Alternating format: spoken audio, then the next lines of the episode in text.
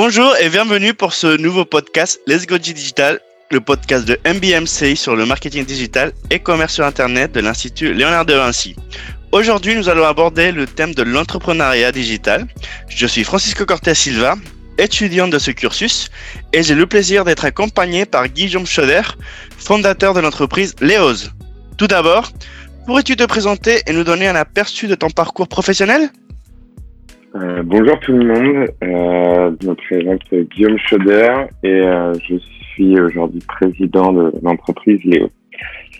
Et j'ai commencé en étant d'où j'ai fait une école d'ingénieur avec un double diplôme en intelligence artificielle à Londres. À la sortie de mes études, dans un premier temps tenter une entreprise, créer une entreprise sur un, produit. Ça n'a pas fonctionné, pas aussi bien que je le voulais et comment cette aventure entrepreneuriale, j'ai découvert le web et me suis lancé euh, par la suite dans le web. Super. Et euh, aujourd'hui, en tant que bah, président de l'entreprise euh, Léos, qui est évidemment Léo Digital, peux-tu me dire un peu plus sur ce que tu fais? Yes, notre entreprise, elle a deux cœurs de métier pour le moment, on va dire. Un où c'est placer des développeurs en régie chez les clients c'est tout simplement euh, demain euh, une entreprise a besoin d'avoir euh, des développeurs pendant six mois pour les aider dans le développement d'une nouvelle feature ou autre. Ben, on met, on place un développeur chez eux le temps du le temps du besoin et sinon on prend aussi en interne des projets qui peuvent venir soit de startups soit d'entreprises qui veulent pas avoir créé toute une division juste pour un POC. D'accord. Euh, aujourd'hui, euh, penses-tu qu'il est facile d'entreprendre en France s'il y a beaucoup aussi de concurrence dans le domaine du digital? Alors, je pense que en soi, il est assez simple d'entreprendre en France. Si tu considères que créer ton entreprise, c'est euh, simple. Enfin, aujourd'hui, il y a assez de plateformes, il y a c'est assez rapide en une semaine potentiellement tu peux avoir créé ton entreprise et être auto-entrepreneur. D'accord. Mais ça marche partout en soi. Tu pourrais très bien être vendeur Uber, ça marchera aussi. quoi. D'accord. Et en ce qui concerne, par exemple, les coûts initiaux pour l'entreprise, pour un grand capital euh, Non, il faut pas un grand capital. En vrai, tu peux lancer une boîte avec 100 euros de, de capital à la base. Après, tu as d'autres risques liés à avoir un capital petit, mais ça, après, c'est des risques financiers. Oui, mais c'est juste pérenne ou euh, viable. Il y a, tu peux commencer avec très peu. Oui, voilà, c'est ça. Pour te lancer, t'as pas besoin non plus d'un d'un gros capital, quoi. Et euh, en ce qui concerne en fait la, ta clientèle, il t'a fallu beaucoup de temps pour la constituer? Euh, J'ai pas eu beaucoup de temps euh, parce que je suis, j'étais freelance avant cette expérience-là. Je suis venu directement avec mes clients.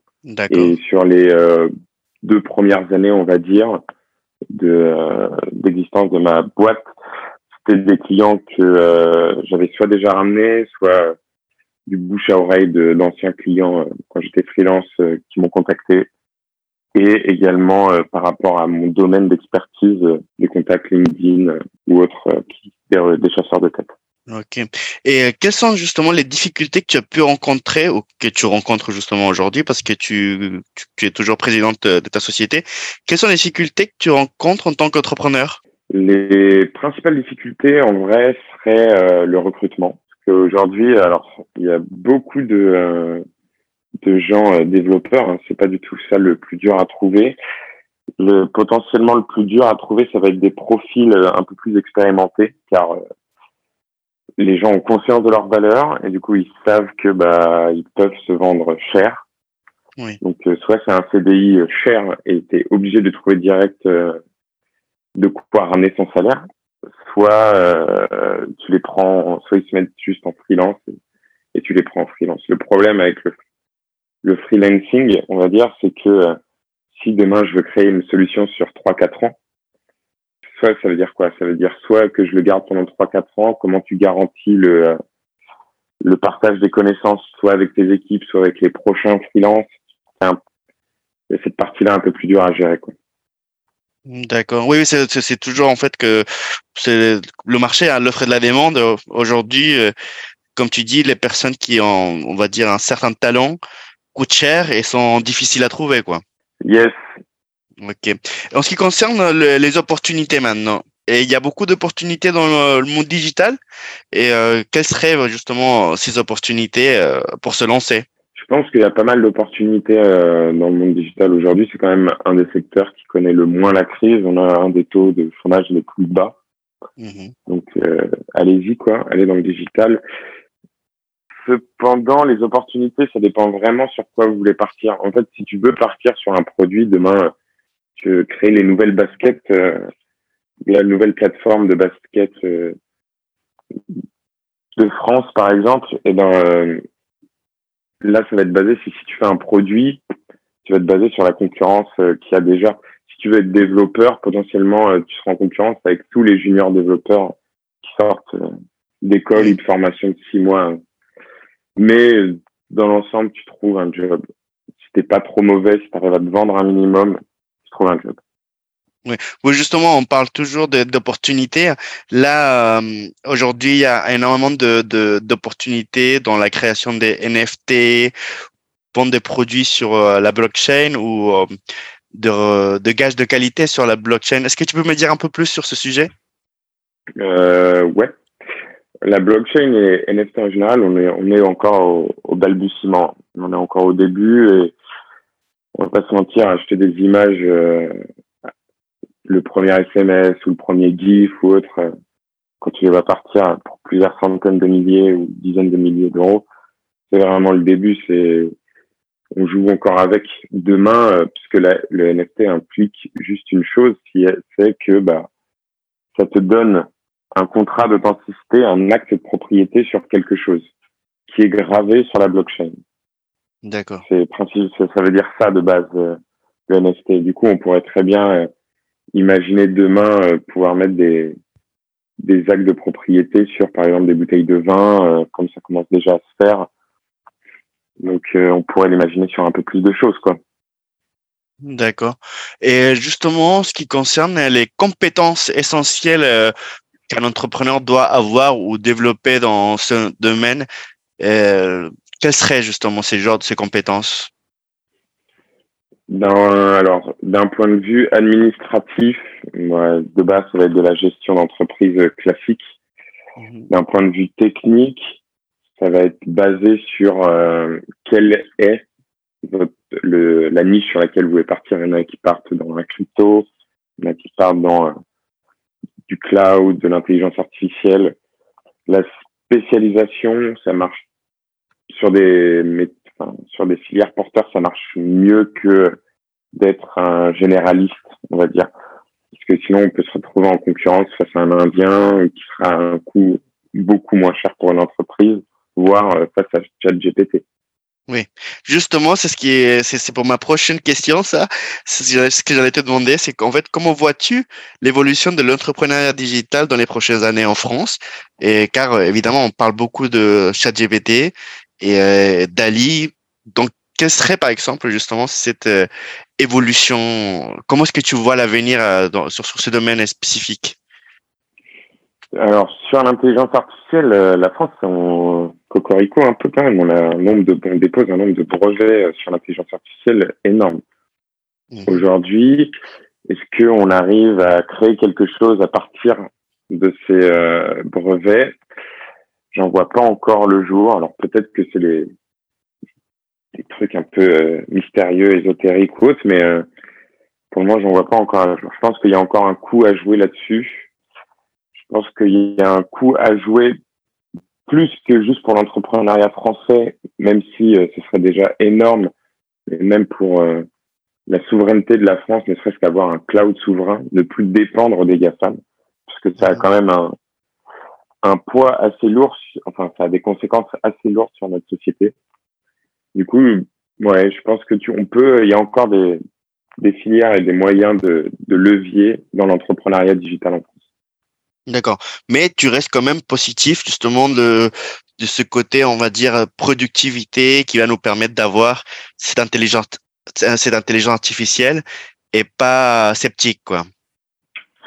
Euh, alors, pour le moment, je suis encore sceptique pour la simple et bonne raison, c'est qu'il n'existe pas de loi. Demain, euh, je suis, imaginons, euh, je développe une intelligence artificielle qui est qui remplace je vais dire une bêtise, mais tous les courtiers en assurance, comment on gère euh, ça Oui. Sociétalement parlant, comment on gère cette job en moins? Est-ce qu'on fait payer une taxe euh, pour l'utilisation d'intelligence artificielle? Ça serait comme on pourrait payer un humain, tu vois. Mhm. C'est plein de questions comme ça euh, qu'il faut pour moi de répondre avant euh, d'être optimiste, parce que euh, on pourrait très vite se retrouver dans un monde à la Matrix. Oui. Enfin, je pousse, je pousse le trait exprès, mais demain, euh, la technologie euh, incontrôlée, euh, jusqu'où ça peut mener, quoi. Oui, mais tu penses que justement, c'est, euh, il faudrait euh, justement le législateur qui puisse euh, légiférer sur ce sujet pour pouvoir encadrer tout ce qui va arriver, sachant qu'en fait, toutes ces technologies, c'est tellement nouveau que euh, ça serait compliqué Alors- de pouvoir prévoir euh, l'avenir en ce qui oui, mais concerne ce sujet. peux. alors, je suis d'accord que c'est difficile de prévoir. Pour autant, euh, tu peux très bien euh, légiférer sur des grands principes, des grandes lois de fonctionnement. Tu vois, t'es pas obligé. Alors, on ne sait pas les technologies de demain. Pour autant, on peut très bien déjà donner un cadre de loi disant euh, si demain il y a une intelligence artificielle, que euh, ça remplace et que on a une augmentation de chômage de 10%, alors une taxe sur les intelligences artificielles équivalente à un salaire humain va être prélevée pour les entreprises. Dans tous les cas, les entreprises seraient gagnantes. Pourquoi? Parce que bah elles n'auraient pas de mec qui part euh, en, en euh, arrêt de travail ou en vacances. Du coup, tu aurais quand même des salariés en fait qui travailleraient H24 et derrière, ça réalimenterait euh, pour euh, des gens qui partent au chômage et qui veulent se reconvertir, euh, ça pourrait payer leur formation. Oui, justement, et tu, tu n'y crois pas trop à la destruction créatrice, créatrice de, de la théorie bah, qui s'est avérée plutôt vraie de Joseph Schumpeter de pouvoir justement il y a des métiers qui vont disparaître, mais il y a des d'autres des nouveaux qui vont être Alors créés. ça, je suis alors sur alors ça c'est vrai, sauf qu'on oublie de toujours de préciser c'est prenons l'exemple d'une euh, d'une chaîne de prod euh, pour un constructeur automobile. On a mis on a remplacé euh, des parties entières de l'usine par de la robotisation. C'est très bien, ça rend la tâche de l'homme plus simple. Très bien. Sauf que pour euh, 10 emplois supprimés, on a créé un qui fera de la maintenance de la machine. Du coup, certes, tu remplaces, mais tu remplaces combien d'anciens jobs par combien de nouveaux jobs Oui, mais le problème c'est ça, c'est qu'on ne sait pas combien de des nouveaux jobs vont pouvoir se créer parce qu'il y a Si, toujours des on- nouveaux. Si, si, si, on peut. C'est c'est très facile. euh, Non, c'est ça. On, allez, on pousse nouvelle euh, nouvelle expérience de pensée. Mhm. Demain, on a une intelligence artificielle qui est capable, tu lui donnes euh, des entrées, euh, voilà, moi je veux par exemple une carte électronique qui sera utilisée dans mon téléphone, je veux qu'il y ait, euh, je sais pas, euh, 256 gigas de RAM euh, ou de mémoire, je veux euh, un écran 4K, je veux euh, un appareil photo euh, 1 milliard de mégapixels, tu vois, peu. Tu vois, demain l'intelligence artificielle elle est capable de créer le, euh, le, le circuit électronique à implémenter. Du coup, tu supprimes les postes d'ingénieurs. Et il te restera, tout cas, ça te supprime les postes d'ingénieurs qui, eux, vont servir à la R&D de cette carte. Et ça, Mhm. ça se compte en, en milliers. À la place, tu vas les remplacer par juste des personnes qui convertiront ta demande de euh, je veux un port, euh, enfin je veux un écran 4K en quelque chose de compréhensible par l'IA pour qu'elle elle soit capable de générer le, le, euh, le circuit électronique. Tu auras supprimé plein de matières grises pour un poste. Tu vois, D'accord. Et ces postes-là, en plus de ça, là on parle de col blanc. Quoi. On parle pas d'ouvriers, on parle pas de là où avant on disait euh, les, les robots vont remplacer les ouvriers, ce qui est en cours, on en arriverait à les robots remplacent les métiers qu'on considérait plus humains parce que plus intellectuels. D'accord.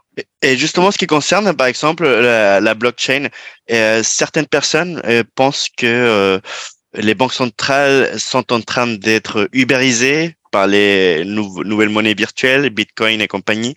Est-ce que tu es d'accord plutôt avec ça? Euh, C'est plutôt une révolution positive ou plutôt négative à, à l'avenir? Parce qu'on sait aujourd'hui que même si c'est pas complètement démocratisé, euh, certaines personnes justement préfèrent, on va dire, euh, acheter des bitcoins parce que c'est pas lié à, aux banques centrales, c'est complètement décentralisé. Qu'est-ce que tu en penses, toi?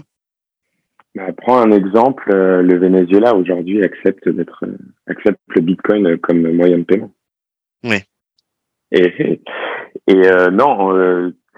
alors, le, les crypto-monnaies, je ça encore une fois, tu vois, ça dépend de sur quel modèle de société tu veux partir.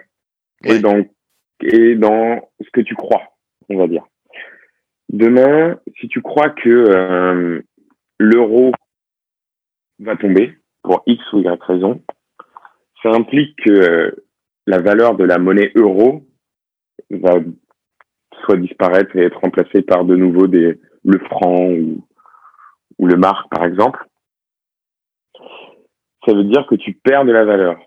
Avoir une euh, monnaie décentralisée, pour qu'elle disparaisse, il faudrait que toute la chaîne disparaisse. D'accord. Ça voudrait dire que tous les gens qui ont accès au registre Bitcoin, c'est-à-dire les mineurs, euh, ceux, euh, ou les traders, ou tout le monde en soi peut, avoir accès à la blockchain et au registre. Il faudrait que tout cela supprime, supprime le registre pour qu'il y ait plus, euh, pour que la crypto-monnaie disparaisse. C'est quand même moins probable que ça arrive plutôt qu'une implosion du groupe euro, par exemple. Aujourd'hui, en fait, et, comment est-ce que tu mesures le succès euh, de, de ton entreprise dans le monde digital? Est-ce que tu penses que tu vas rester toujours à travailler dans le même domaine ou tu penses que tu vas plutôt dériver sur quelque chose qu'on vient parler? Comment est-ce que tu vois justement l'avenir hein, sur ce sujet? Il y a un adage qui dit euh, gros hors du coup, ça signifie euh, forcément grossir. Alors, euh, est-ce que euh, partir sur d'autres secteurs comme la blockchain en général, c'est pas mal? Moi, je pense qu'il y a quand même un coup à jouer là-dessus. Après, à trouver le besoin, hein, c'est comme tout. Mais ouais, partir dessus, grossir en tout cas. Aujourd'hui, être juste, même si on fait pas que ça, juste un, un développeur web, terme, je vois pas le futur de ce métier. Il y a plein de sites aujourd'hui qui s'appellent le no-code, qui permettent à des gens lambda de créer leur site internet sans avoir à coder une seule ligne. Oui, ça, ça, tout le monde, il y a beaucoup de personnes qui pensent que le no-code c'est l'avenir parce que ça facilite, ça facilite l'utilisation sans savoir euh, une très grande formation derrière, quoi. Mmh, je suis d'accord. D'accord. Et euh, surtout, il y a, en poussant là-dessus, aujourd'hui, euh, tu veux faire un site de e-commerce, bah, tu as plein d'outils pour en faire et tu pas forcément besoin de développeurs euh, dessus. Après, si tu veux des fonctionnalités euh, pour justement avoir de la différenciation marketing ou autre, why not les appeler? Mais ça devient pas un... T'en as pas besoin en continu, ça devient juste un, un plus. D'accord. Et en ce qui concerne justement, bah, toi en tant qu'entrepreneur, hein, quels seraient justement les conseils que tu euh, donnerais aux aux personnes qui voudraient se lancer dans, dans le monde digital Déjà, faire quelque chose que vous aimez, parce que, pas se mentir, euh, travailler 20 ans, 20 euh, ans euh, dans un domaine qui vous plaît pas, d'une, vous ferez pas du bon travail et vous vous épanouirez pas. Le conseil que je puisse donner, c'est faites ce qui de base vous anime et si le digital peut vous aider à, à amplifier ça, alors allez-y. Mais d'abord, euh, faites quelque chose que, que vous aimez. Bah écoute, bah, franchement, merci beaucoup euh, de, de, m'avoir donné ce temps pour euh, te poser toutes ces questions. Et donc, bah, chers auditrices et auditeurs, nous arrivons à la fin de cet épisode de Let's Go Digital. Et si vous êtes intéressé par les thèmes abordés dans ce podcast sur le bocal et le digital, vous pouvez nous lire sur notre blog mbamca.com ainsi que sur nos réseaux sociaux respectifs. Un grand merci à Guillaume Schoder pour sa disponibilité et la qualité de ses réponses. C'était Francisco Cortés Silva en manette et retrouvez l'ensemble de nos podcasts Let's Go Digital sur le site mbmci.lepodcast.fr. Merci beaucoup.